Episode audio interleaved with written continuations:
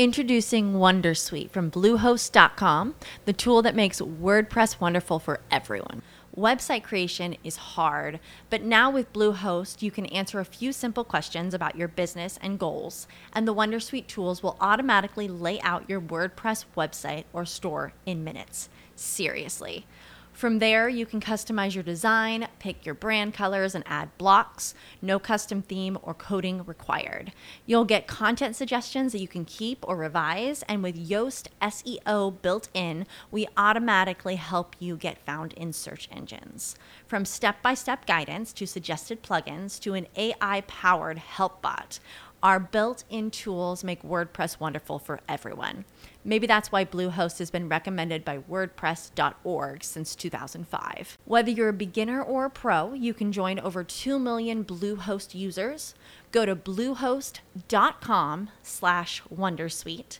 That's bluehost.com slash Wondersuite. As a new Western Union customer, you can enjoy a $0 transfer fee on your first international online money transfer. Send money to your family and friends back home the fast, easy, and reliable way. Visit westernunion.com or download our app today to get started, and your first transfer fee is on us. FX gains apply, not available for credit cards and transfers to Cuba. Services offered by Western Union Financial Services Inc. and MLS 906983 or Western Union International Services LLC and MLS 906985. Bienvenidos amigos y amigas a Historia con el móvil. Mi nombre es Juan Jesús Pleguezolo, soy profesor de Historia de Instituto y en este programa les traemos un episodio de la historia que le ayude a entender la realidad y de paso entretenerle. Ese es mi propósito. Por encima de todo, en el fondo, ese es mi propósito. Hacerles pasar un buen rato. Oye, y conociendo y sabiendo cosas nuevas también es una manera de disfrutar. Eh, yo sé que ustedes me entienden. Yo sé que ustedes saben de lo que hablo. Otra gente, fuera de este podcast, torcería el gesto, pero nosotros sabemos que en el hecho de conocer y en el hecho de ampliar nuestro saber, ahí, ahí, ahí hay placer, ahí hay gozo. Así que, querido amigo, eh, bienvenido a, a, tu espacio, bienvenido a tu casa. Antes de empezar con el programa de hoy, quiero recordarte que tiene a tu disposición mi libro Atrincherado en las redes, un libro en el que cuento cómo nuestra sociedad tristemente, tristemente se ha radicalizado se ha radicalizado y en buena medida por culpa de las redes sociales. En el libro explico el proceso y también explico qué podemos hacer para revertir esta situación, porque de todo, de todo hay salida. Bueno, bueno, bueno, vamos a hablar del imperio medio egipcio. Ya hemos dedicado una serie de episodios en este programa al antiguo Egipto. Tienes, las, tienes la lista de Spotify llamada El antiguo Egipto, te la dejo el enlace eh, en la nota del programa. Ya hace unos meses hablamos del imperio antiguo egipcio y vamos a continuar eh, con aquel episodio. ¿eh? Ya hablamos del imperio antiguo egipcio y ahora vamos a hablar del imperio medio egipcio que va del 2050 al 1750 y ocupa más o menos las dinastías undécima y duodécima segunda. Eh, por si no te acuerdas, por si no te acuerdas de aquel episodio, vamos a repasar algunos datos importantes del imperio antiguo egipcio. Bueno, tenemos que decir que en el imperio antiguo egipcio, Egipto se configura como Estado. Esto, es una cosa, eh, hagamos un paréntesis. Esto es una cosa que, cuando explico historia de España para selectividad en mi otro podcast, bueno, hago mucho hincapié, eh, ¿qué, ¿qué es un Estado? ¿Qué es una nación? ¿Qué es una civilización? Egipto, además de civilización, es, se convierte en un Estado. Esa es la idiosincrasia de Egipto, que no es solo civilización, sino que también es Estado. O sea, una nación viene a ser cuando un pueblo tiene unas características comunes que les diferencia del resto. Eso sería una nación. Pero es que una civilización es cuando esto ya está de manera acentuada, cuando eh, ese pueblo tiene grandes dimensiones, ocupa una extensa geografía y además tiene ya unas características eh, muy, muy específicas. Eso podría, podríamos calificar como civilización. Pero es que además Egipto, además de civilización, también es un Estado. ¿Y qué es un Estado? Un Estado sería ese conjunto de instituciones que organizan un territorio y su sociedad. Y normalmente suele, esa sociedad suele configurar una nación. Toma ya. Eh, la he entendido, ¿verdad? Eh, está claro, ¿no? Entonces, ese Estado, ¿eh? un Estado, repito, conjunto de instituciones que configura y da orden y cohesión a una sociedad, bueno, pues, y que esa sociedad suele coincidir con, con una nación, ¿vale? Bueno, pues eso es Egipto. Además de civilización, también es Estado. Muchas veces hablamos de la civilización mesopotámica, pero no hablamos del Estado mesopotámico. Hubo muchos reinos en Mesopotamia, hubo una sucesión de civilizaciones una a otra, pero Egipto como tal sí fue un Estado. Entonces decíamos que en el imperio antiguo egipcio eh, se configura el Estado. Eh, y un Estado además dividido en provincias llamadas nomos. Y el faraón tenía la categoría nada menos que de Dios. En el imperio antiguo egipcio, bueno, pues tuvieron suerte porque apenas, apenas sufren invasiones. Y eh, los egipcios, bueno, pues sí realizan campañas hacia el exterior, siempre, siempre, siempre con la idea de asegurar sus rutas comerciales. Y si te has escuchado ya los otros podcasts que hemos dedicado a Egipto, pues ya te sabes, ya, ya lo sabes tú ya sabes hacia dónde se dirige Egipto en sus campañas exteriores. Ya lo sabes, ¿verdad? Así que este punto no lo voy a decir porque lo sabes. Bueno, me parece que hay algunos dudando. Me parece que alguno acaba de llegar al podcast ¿no? Así que bueno, venga, las vamos a decir. Mira, eh, Egipto solía dirigir sus campañas comerciales en tres direcciones. Al sur, al país de Punt, ¿vale? Bueno, va, país de Pum va cambiando su nombre a lo largo de la historia, porque Egipto son 3.000 años de historia, pues normal que este país vaya cambiando de nombre, y va cambiando desde Punt, Kush, Kerma, Nubia, etcétera, etcétera, ¿vale? Eh, hablamos de esa región que está al sur de Egipto, que hoy día sería Sudán, ¿vale? Bueno, pues decíamos que Egipto lanza sus campañas hacia el país de Punt, lanza también sus campañas hacia la península del Sinaí, donde había minas, y también lanza sus campañas a Biblos, eh, al territorio del actual Israel, eh, Líbano, eh, donde está el actual Israel y Líbano, ahí Egipto solía mandar también sus campañas militares. Y siempre, repito, eran campañas militares destinadas a asegurar sus rutas comerciales. Eso es lo que le interesaba a los egipcios. No les interesaba crear un gran imperio, conquistar el mundo. No, no, no, no, no. Ellos no querían conquistar el mundo, querían asegurar sus rutas comerciales y tener materias primas, en cierto modo también para construir esas grandes, esos grandes monumentos faraónicos, ¿de acuerdo? Y bueno, eh, hay que recordar que la capital del antiguo Egipto, ya la sabe, ¿verdad? Que era Memphis, eh, eh, que está al ladito del Cairo, Cairo que está al norte de Egipto, al sur del delta del Nilo. Toma, la, la situado, ¿verdad? Y decía que Memphis, bueno, pues tiene cuatro grandes necrópolis las necrópolis de Giza, Abusir, Saqqara y Daxur. Eh, la de Giza es la más conocida porque ahí están las tres grandes pirámides que siempre salen en las fotos de, Egipto, ¿no? Y bueno, del Imperio Antiguo Egipcio, bueno, pues recordemos que, bueno, que ocupa, esto lo hemos dicho, del 2686 al 1189. Y decíamos que, bueno, pues tenemos grandes y míticos faraones en el Imperio Antiguo Egipcio, por ejemplo, por ejemplo Zoser, que es de este faraón Zoser es famoso porque de él conservamos la pirámide, la pirámide más antigua conservada. ¿eh? Del Zoser tenemos la pirámide más antigua conservada. Tenemos a un faraón que se llama Snofru, que llegó a tener tres pirámides, una de ellas llamada la pirámide roja. Tenemos los tres famosos faraones, Keos, Kefren y Miquerinos, porque son los que construyen esas tres grandes pirámides de las que ya hemos mencionado antes y que siempre salen en todas las fotos. Tenemos también famoso al emperador Pepi II, ojo, 90 años de reinado. Pepi II, 90 años de reinado.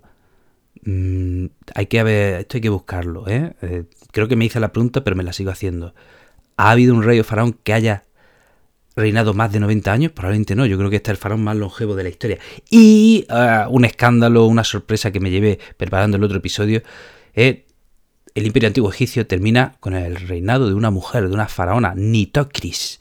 Nitocris, ¿vale? Siempre fue una sorpresa cuando me preparé esto porque siempre se habla a la faraona Cleopatra, también se habla de la faraona Hatshepsut, porque tiene un famoso templo y muy bien conservado, pero esta faraona no se le nombra a Nitocris, ¿vale? Eh, tenemos esta primera faraona Nitocris, y espérense que ahora volveremos a este tema. Y bueno, luego viene el primer periodo intermedio, un primer periodo intermedio donde del 2190 al 2050, eh, durante esos más de 100 años, Egipto se desmembra, Egipto se va descomponiendo. Eh, ¿Vale? Los líderes locales toman el poder, hay invasión extranjera y el faraón, bueno, pues tiene casi casi solo un cargo nominal. ¿eh? Y ese es el primer periodo intermedio. Y después del primer periodo intermedio viene el imperio medio egipcio, que va del 2050 al 1750, y hemos dicho que ocupan la dinastía 11 y 12. Y el primer faraón de este, primer, de este imperio medio egipcio es Mentuhotep, que va del 2061 al 2010. ¿Y por qué es famoso Mentuhotep? Porque reunifica Egipto. Se lleva la capital a Tebas, que estaría en el centro de Egipto, y reunifica a Egipto. Y en los nomos, es decir, en las provincias de Egipto, va colocando a gobernantes fieles a su gobierno, aunque ahora ya el emperador no tiene tanto poder como en el imperio antiguo egipcio. ¿Eh? En el imperio medio egipcio, el emperador ha perdido algo de poder, no tenía tanto como en el imperio antiguo egipcio. Y fíjense, eh, esto es interesante y, lo mencionaremos en los próximos episodios, porque eh, este, este, tema es apasionante. bueno, pónganse situación, vean, veamos el mapa de Egipto, al norte de Egipto desemboca el Nilo y tenemos el delta del Nilo. Y un poquito al este del, delta del Nilo ya tenemos la península del Sinaí. Bueno, pues resulta que por la península del Sinaí muchos pueblos del Próximo Oriente inmigraban ¿eh? hacia Egipto. Muchos pueblos del Próximo Oriente a través de la península del Sinaí ¿eh? inmigraban hacia Egipto. Y, o a veces eran invasiones. El caso es que continuamente por la península del Sinaí pueblos del Próximo Oriente llegaban a Egipto.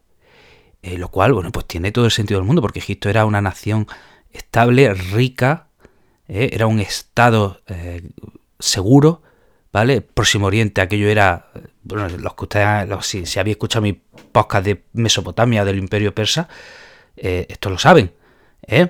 que en Próximo Oriente, Mesopotamia era, venga, una invasión, luego llega otro pueblo, llega otro imperio, llega una guerra, luego otra guerra, luego otra guerra, luego otro imperio, luego otro no sé qué. Encima, gran parte de ese territorio es desierto. Luego, no es de extrañar que muchos pueblos de Próximo Oriente eh, una vida mejor en Egipto.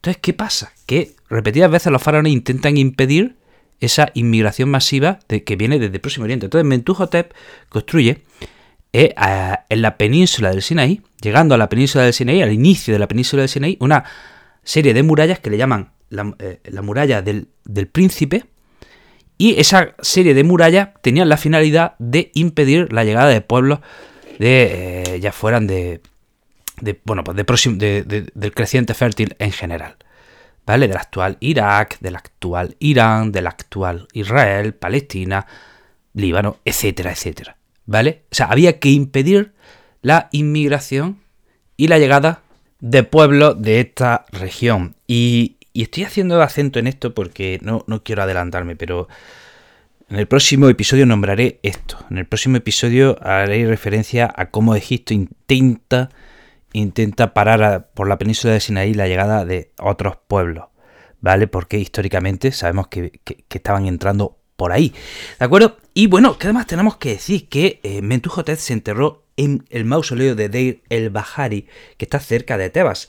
Y de nuevo, de nuevo, aquí podemos hacerle un examen. ¿Alguien conoce el mausoleo de Deir el Bahari? Yo creo que sí. Si había escuchado mi podcast, seguro que sí. ¿Por qué? Porque en Deir el Bahari está el famoso templo de la faraona Hatshepsut. Un famoso templo excavado en la roca ¿de acuerdo? Muy bien conservado. Y ahí también cerca estaba el mausoleo de Mentuhotep II, que bueno, este eh, no está muy bien conservado, ¿vale? Eh, pero ahí quedan las ruinas. Y bueno, a Mentuhotep II le sucede Mentuhotep III, eh, que también se entierra en Der el Bahari, pero no se ha encontrado su, mausoleo. Luego le sucede Mentuhotep IV, de 1997 a 1990 a.C. hay que mencionar curiosamente que hay inscripciones que hablan que durante su reinado, atención, hubo una lluvia de gacelas. Y este fue el último emperador de la undécima dinastía. Y ahora tenemos la duodécimo segunda dinastía, que eh, empieza con el reinado del faraón Amenemhat I, de 1990 a 1961. Y hay que decir que la capital se lleva a Ititawi, que está cerca de Memphis, que ya saben que Memphis está cerca del Cairo, y Memphis ya saben que era la capital en el imperio antiguo egipcio. Y hay que decir que este Amenemhat I es famoso porque eh, es el protagonista de una famosa historia del antiguo Egipto llamada la historia de Sinué. Y la historia de Sinué nos cuenta que Amenemhat I fue asesinado, parece ser por un complot que hubo en su y que el asesinato de Amenemhat sorprendió a su hijo Sesostris I, que estaba en medio de una campaña, y Sesostris I tuvo que rápidamente abandonar esa campaña militar ir volver a la capital para tomar el trono porque, antes de que otros se lo arrebatasen.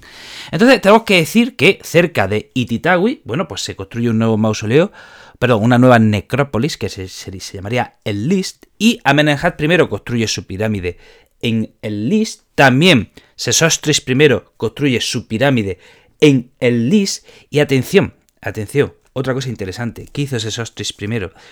Construye un canal que une el Mar Rojo y el delta del Nilo.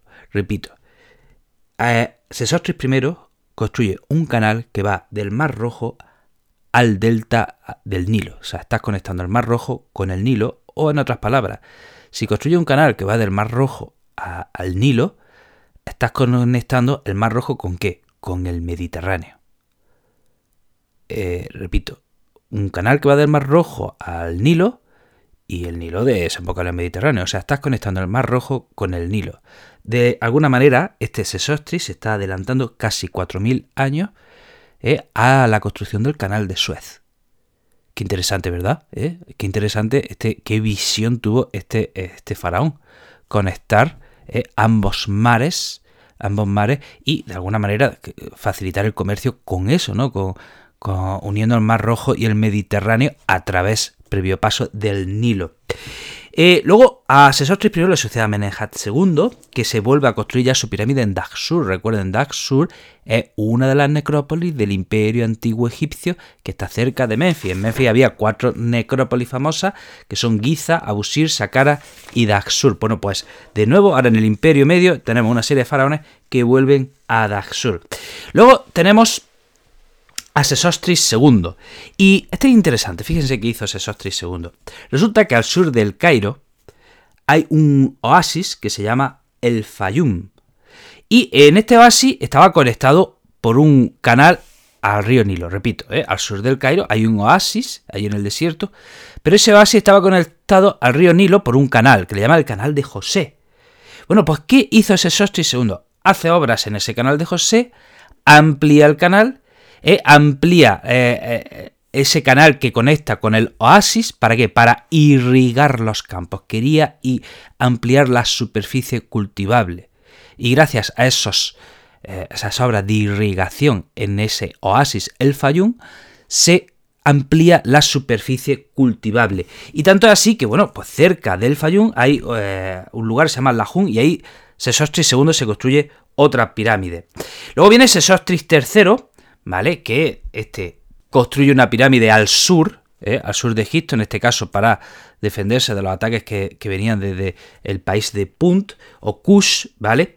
Y se construye su pirámide en Daxur. Luego tendríamos a Amenemhat III, y es curioso, Amenemhat III parece ser que es el faraón que da... Ah, que recibe al José bíblico. José, el José bíblico era hijo de Jacob y fue vendido como esclavo y llegó a ser nada menos que gobernador de Egipto.